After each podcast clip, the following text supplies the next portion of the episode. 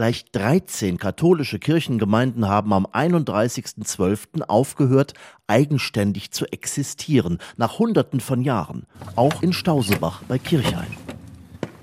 Etwa um 1500 ist die gebaut worden, plus minus ein paar Jahre. Maria Himmelfahrt in Stausebach sitzen wir hier. Und klar, erzählt Jürgen Bromm vom Gemeindevorstand, jetzt nicht mehr eigenständig zu sein, das sagt sich so einfach. Es ist schwer für viele. Klar, wir geben mit unserer Kirche jetzt schon ein Stück ab, aber man muss halt ein bisschen anders da denken in der heutigen Zeit, weil wir wissen ja, wir haben nicht mehr so viele Pfarrer für die Gottesdienste und das muss halt irgendwo zusammengeschlossen werden sich jetzt. 13 ehemalige Kirchengemeinden, manche wohlhabend, andere eher blank.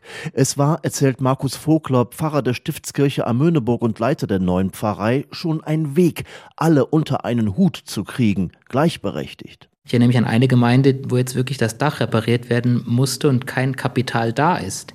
Und jetzt wird es repariert, weil Kapital da ist, und zwar von allen anderen.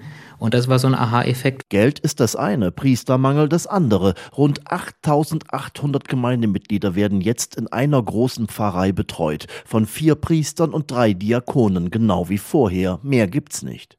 Markus Vogler setzt im neuen Konzept mehr auf seine Schäfchen. Wenn nicht stattgefunden hatte, dann hatte man auch einen Schuldigen, nämlich der Pfarrer hatte nichts gemacht. Und jetzt sind wir dabei, diesen Weg zu gehen, dass Kirchenteams gebildet werden sollen in den einzelnen Kirchorten, die dann letztendlich Sorge dafür tragen, dass etwas geschieht. Und wir als Hauptamtliche, wir unterstützen die Menschen vor Ort. Man wird sich dran gewöhnen müssen, sagt Jürgen Bromm aus Stausebach. Wir haben ja jetzt einen Mangel an Priester und da kommt das Umdenken. Wenn ich jetzt zu einem Gottesdienst möchte, sonntags, dann muss ich auch mal das in Kauf nehmen, dass ich im Nachbarort fahren muss. Immerhin, in jeder der 13 Kirchen auf den Dörfern wird es einmal die Woche eine heilige Messe geben, nur nicht unbedingt sonntags.